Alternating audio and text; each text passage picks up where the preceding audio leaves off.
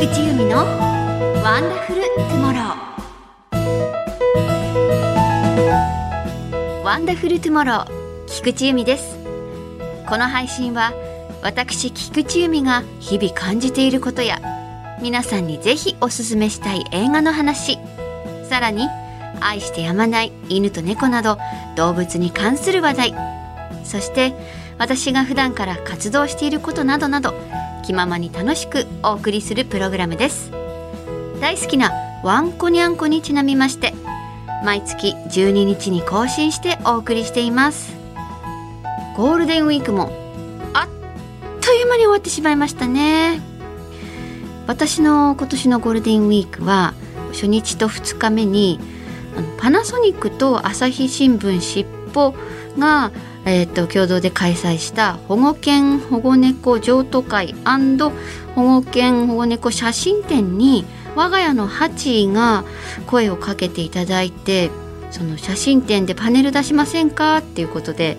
ありがとうございますって言ってね、まあ、この、えー、SNS などで活動している方々を対象にした写真展で元保護犬保護猫の今の幸せな暮らしを紹介する写真展だったんですね。でそれを同時開催してまして、えー、誘っていただきました。で私はね何枚かハチの写真を担当の方に送ったんですね。で当日どの写真になってるかなっていうのを楽しみにしてその写真展に行きました。そうするとですね入り口から入った角のところにこうハチがバーンといましてしかも私が大好きな1枚を選んでいただいててそれを大きくして飾ってくれていたのでね私今ほらはっちゃんの毎日介護中でしょ？だからねなんかもうああでなんかもう僕ちょっとにじんでしまいまして涙が。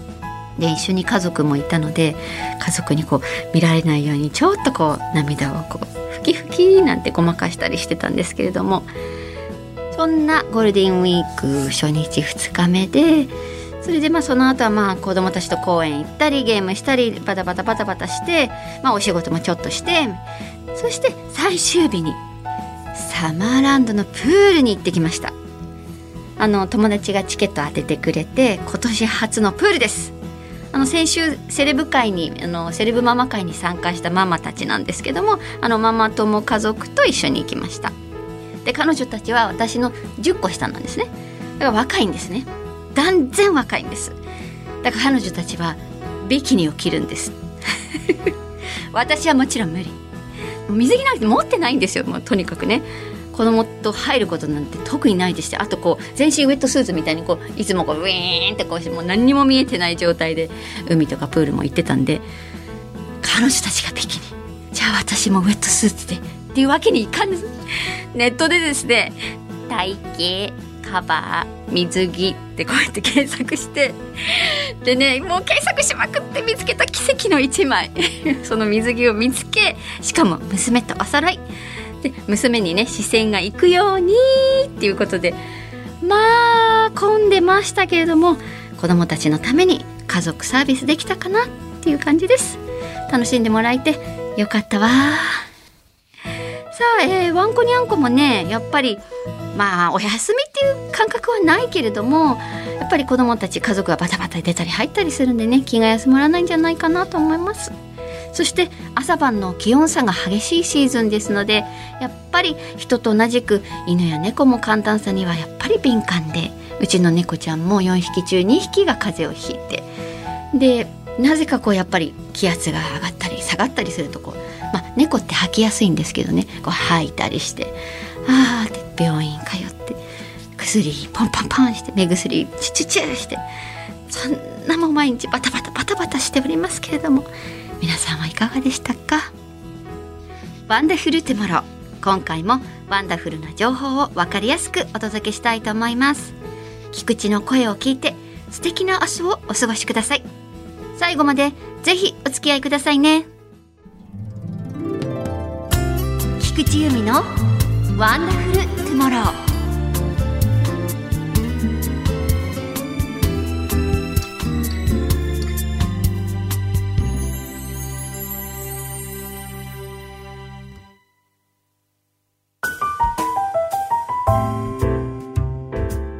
菊池由美のシネマワンダフル。私が独自の観点から名作に光を当てストーリーや見どころについてご紹介するコーナーです。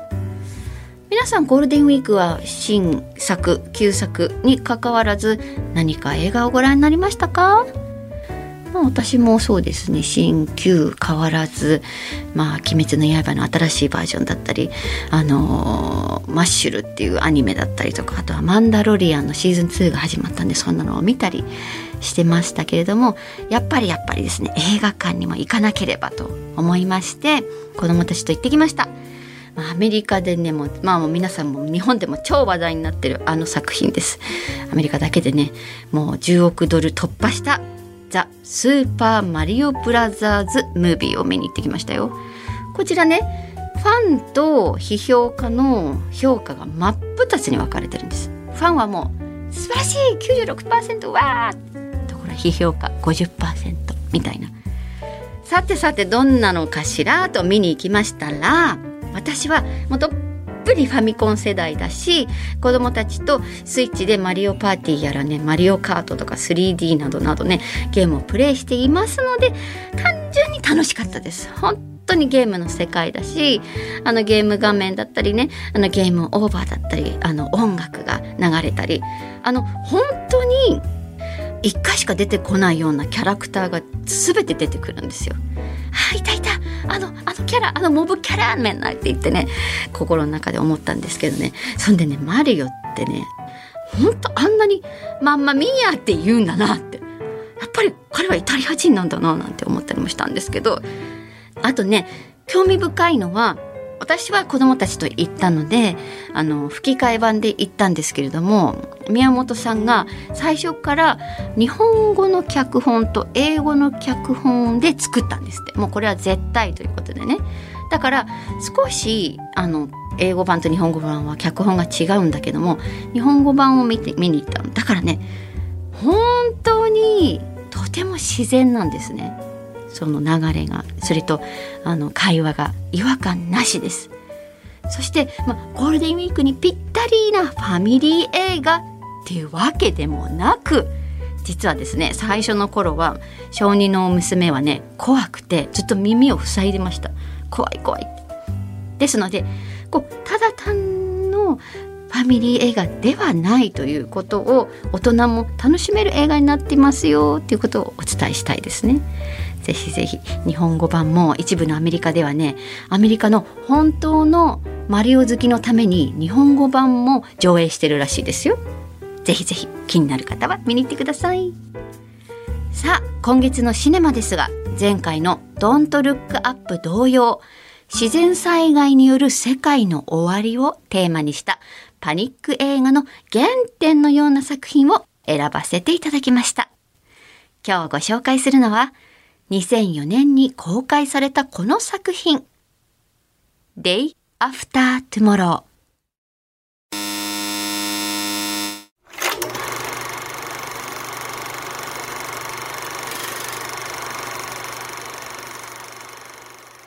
オープニング。南極大陸。氷に覆われた地で棚氷の調査をしているのは主人公気象学者のジャックとその仲間。サンプル採取の際に突如、分厚いはずの地面に亀裂が入り、瞬く間に棚氷が崩れ落ち、氷河が欠落。かろうじて助かったものの、一歩遅ければ命はなかった。その後ジャックは異常気象で雪が降るインドのニューデリーで開かれた地球温暖化会議で発表を行い、未来に起こりうる地球温暖化による海流の変化、さらに地球規模の気候変動と氷河期の到来を予測し対策を呼びかける。しかし、その発表に耳を貸す者は少ない。特に経済を重視するアメリカ副大統領からは不安を招く発言を控えるように言われてしまう。唯一ジャックの発表を聞いた海流研究の第一人者、イギリス人のテリー・ラプソン教授だけは彼を評価し、交流するようになる。数日後、東京では野球ボールサイズの氷が降る。ロサンゼルスは巨大な竜巻で壊滅状態。イギリスはスーパーフリーズ現象によってオイルまで凍結してイギリス軍のヘリが墜落。そしてジャックの息子サムがいるニューヨークには豪雨と巨大な高潮が押し寄せた。そう、ジャックの予測した将来的に起こるはずだった氷河期があっという間に来てしまったのだ。北半球を救う手段はなく、南半球に逃げるアメリカ国民。しかしジャックはニューヨークに取り残された息子のサムに必ず助けに行くと約束する。そしてワシントンからおよそ340キロ離れたニューヨークへと向かうのだった。果たしてジャックは息子を助け出すことができるのか人類はこのままなすすべもないのか地球に生きる者たちに希望は残されているのか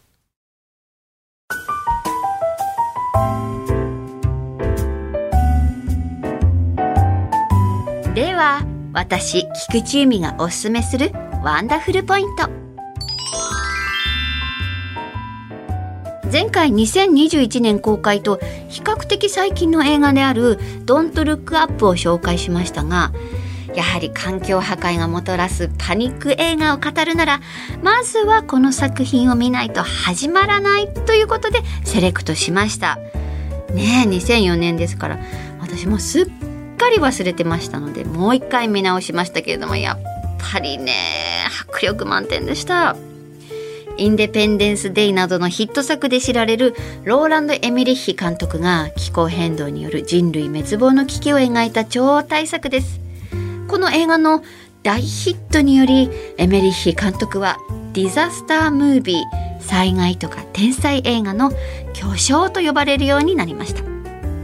ちなみに Day After Tomorrow は直訳するとあさってという意味ですが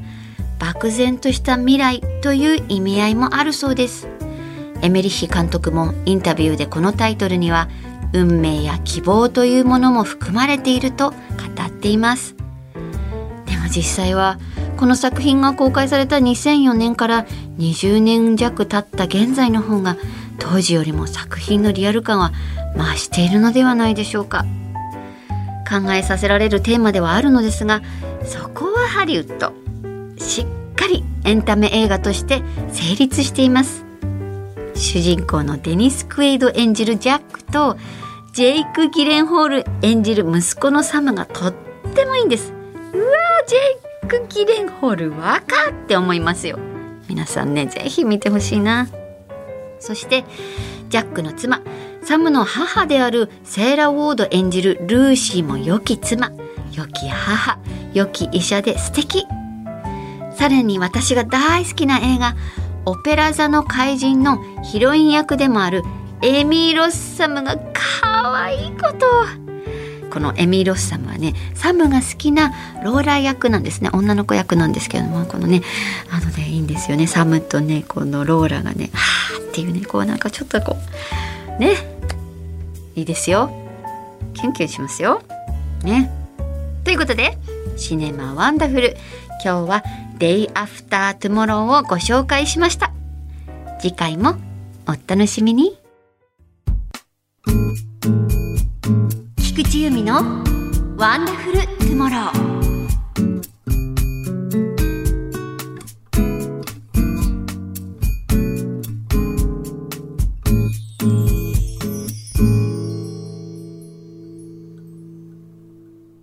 アニマルトゥモロー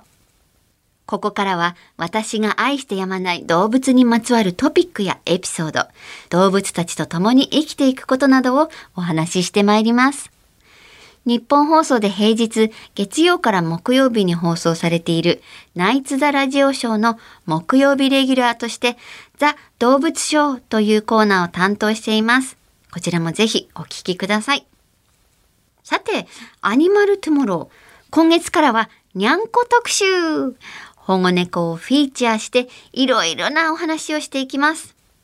お話ししたいことがありすぎて、今回は前編です。そもそもなぜ私が猫を愛するようになったかのいきさつをまずはお話ししていきたいと思います。そもそも私犬派だったんですね。でもこの私が猫を愛するしかもこう猫偏愛になったいきさつがあるんですね。でそれは何かと言いますとある日当時付き合っていた夫がまだ彼だった頃に彼がねあのおでんという女の子のトイプードル3ヶ月の子犬をデートの初日に連れてきてくれたんです。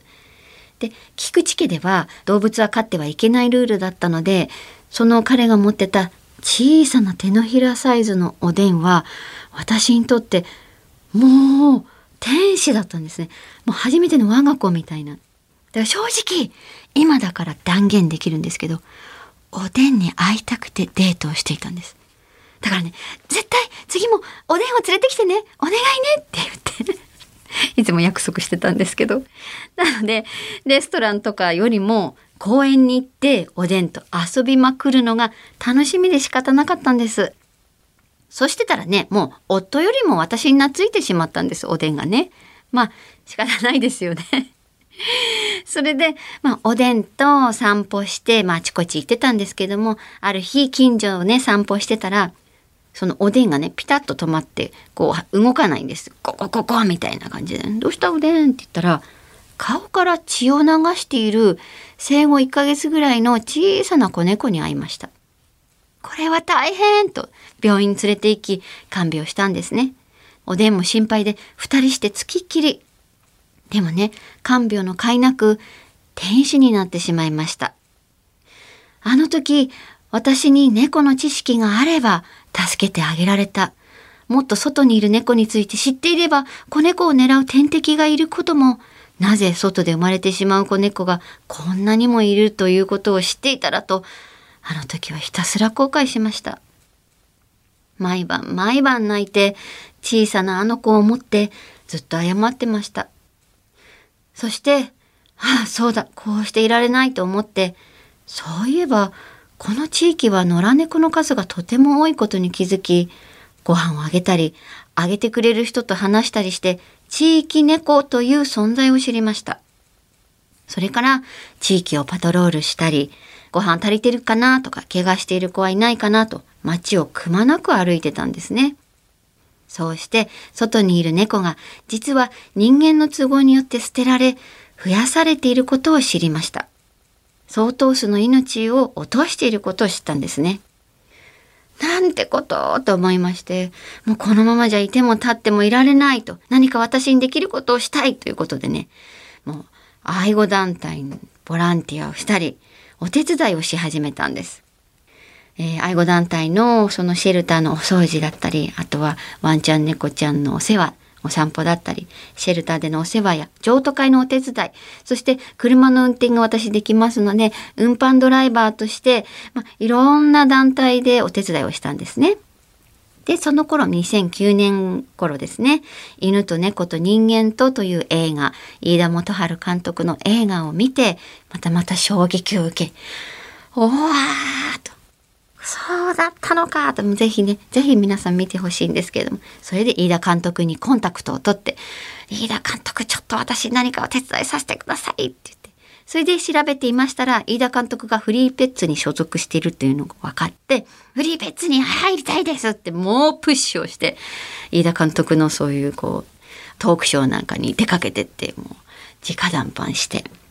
で、飯田監督が、もうすごく優しくて素敵な方なんですけど、根負けして で、私をそのフリーペッツのイベントで紹介してくれて、で、めでたく入ることができたんですけれどもね。そうこうしているうちに、ま、猫の知識もどんどん増えてきました。そんなある日、近所の方からの相談で、怪我をしている猫を保護してほしいと言われて、段ボールを持って、その時はまだね、捕獲器という存在知らなかったので、段ボールを持って現場に行きました。そしたらいつもパトロールしている猫空き地の子だったんですね。で、耳が半分なくなっていて、明らかに状態悪かったので、もう素手で捕獲。保護。さあ帰ろうと思って、あの、段ボールに入れて帰ろうと思いましたら、振り返ったら、真っ白な猫が小さな猫が道の真ん中にちょこんと座ってたんです見るからに元気はない痩せているあらと思ったんだけど私はなぜかねその最初の一言に「どうしたの?」とか「どっから来たの?」じゃなくて「うち来る?」って聞いたんですそしたらその猫が「にゃーん」って返したのだからねその子もさっと保護して今考えたらとんでもないけれども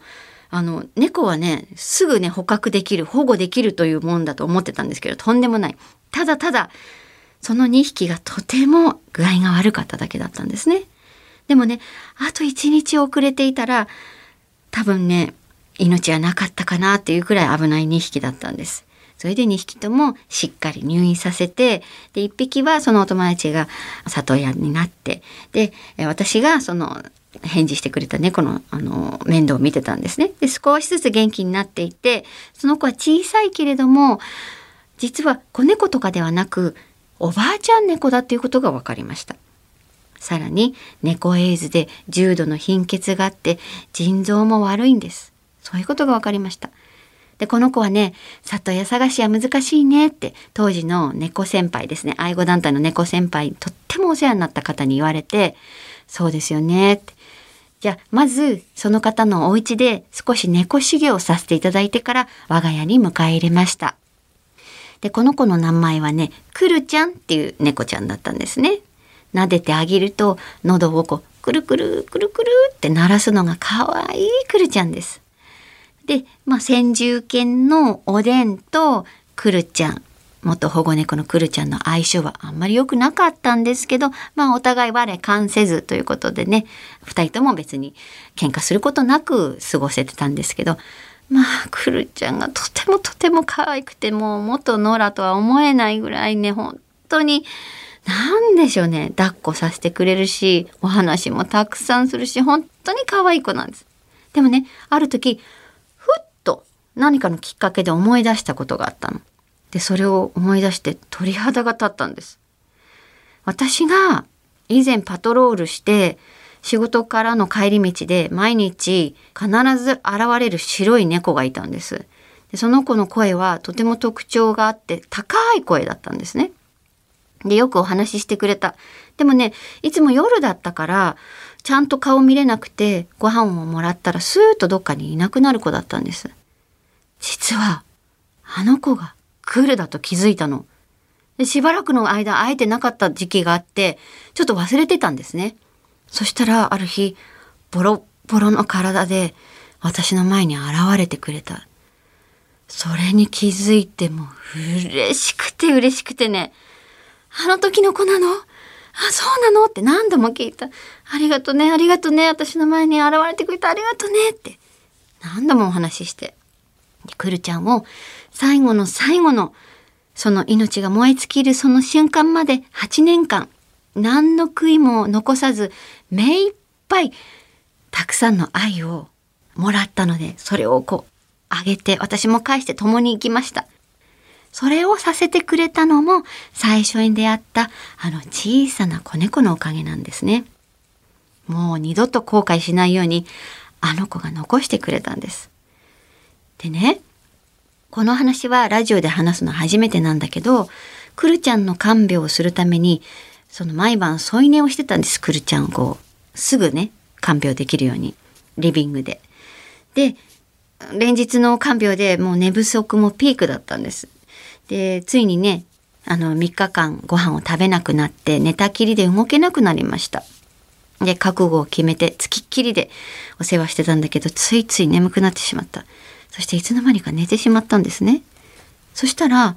背中をスーッと撫でられる感じというかなんだ何かが後ろを通ったような触られた感覚でパッと目を覚ましたの。だけどね私の背中はすぐ後ろが窓で他の猫も当時はいないし誰も起きていなかった状態なんです。誰も通れない場所だったんです。え？って思って目の前のクルちゃんを見たら最後の最後の長い息をふーっと吐き出したんです。そしたらね、スーッと苦しまず、彼女は永遠の旅に出たんです。だからあの触られた感覚は間違いなくクルが起こしてくれて最後に教えてくれて挨拶してくれたと今でも確信しています。本当に最後まで優しい親思いの子でした。そして同じ頃お外でお世話している猫がいてでもクルちゃんがいたから踏み切れなかった子がいたんですね。でもねクルがあとは頼んだよ的に旅立ったので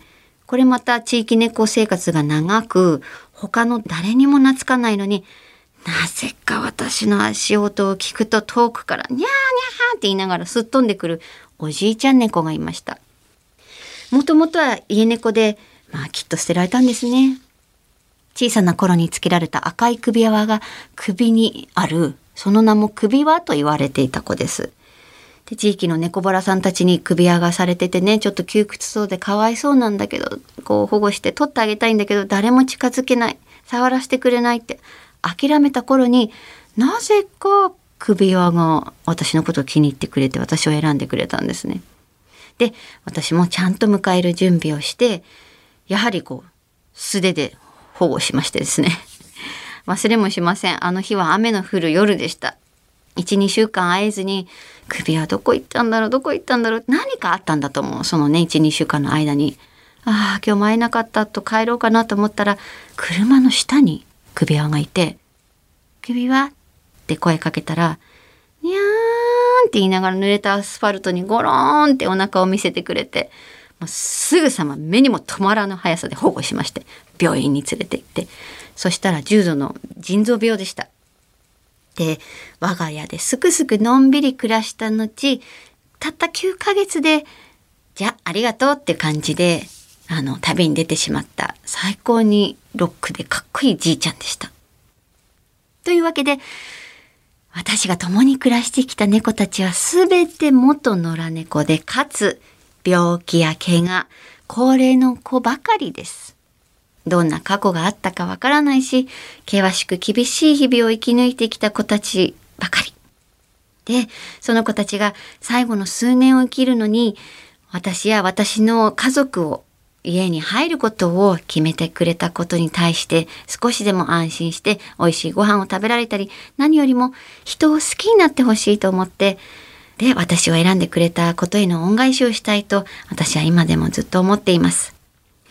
猫という生き物は普段ツンとしてそっけない気高い生き物ですけれどもこれが魔性であり中毒性があり一生を捧げたくなるほど愛してやまないむしろ愛しかないその愛もかなり偏った偏愛となってそれが猫を愛するしかしなくなった理由でございます。よくね犬を飼っている人は自分の子だけが一番可愛いって言うんですね。違う方ももちろんいますけど。だけど、猫好きは世の中すべての猫を愛しているんです。猫が人生そのものという偏った人たちしかいないと言ってもまあ過言ではないくらい、こう沼化していくんですね。猫好きっていうのはね。というわけで、今回は私がなぜ猫をこれほどまでに愛するかでしたが、あの、ちょっとね、お話が長すぎてですね、一回でまとめきれなかったので、時間があっという間に経ってしまいましたので、次回は具体的に現在、私がどんな保護猫活動を行っているのかとか、うちのにゃんこたちはどんな猫なのか、そして現在の保護猫の状況などについて、じっくりお話しさせていただけたらと思っておりますので、来月もぜひぜひお聞き逃しなく。アニマルトゥモロー。今回は菊池がなぜ猫を愛するようになったかについてお話ししました。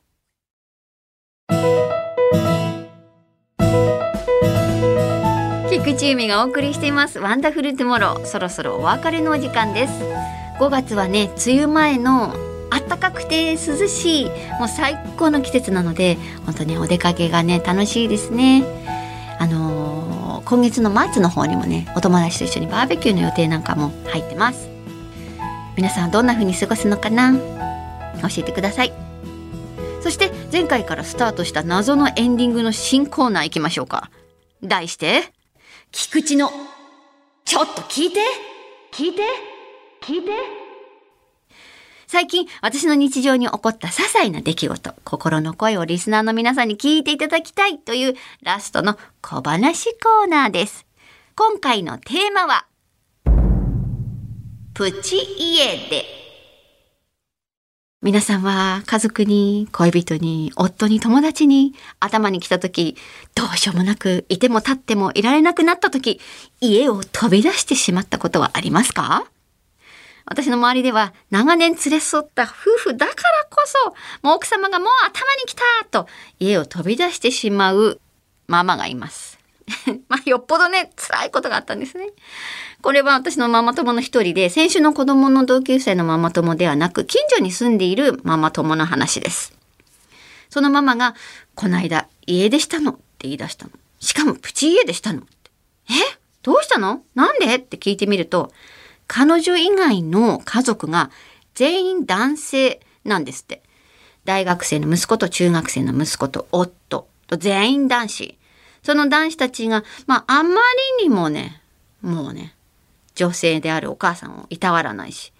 もうね、なんでしょう、なかったみたいな存在みたいになって、まあ、あまりにも頭きて、やってらんないと、携帯とお財布と家の鍵だけ持って電車に飛び乗ったんですって、彼女。だけどまあそれはいいけど、まだ外は肌寒いのに、裸足で薄い上着しか持ってこれなくて、携帯の充電も残り20%。電車に飛び乗ったはいいけど、どこへ行こうってなって、電車の中でその、電車のこう何駅に止まるのかなっていうこうじーっと見て、あ、ずっと先まで行けば親戚がいる駅がある。ちょっとね、途中で降りて、10年ぶりに電話したの。そしたらね、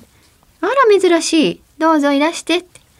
そんなね、おばさん言ってくれて夜遅くに訪ねたんだって。でもね、そのおばさんは何にも聞かずにお茶を出してくれて、で、まあ、世間話して、そしたらまあ気持ちも落ち着いて、最終で帰ってこれたんだって。で、それを聞いて私もあったあったと思って、無性に頭に来て外へ出たわ。だけど、出たはいいものの、行くところがない私はないどうしようって思ったんですね。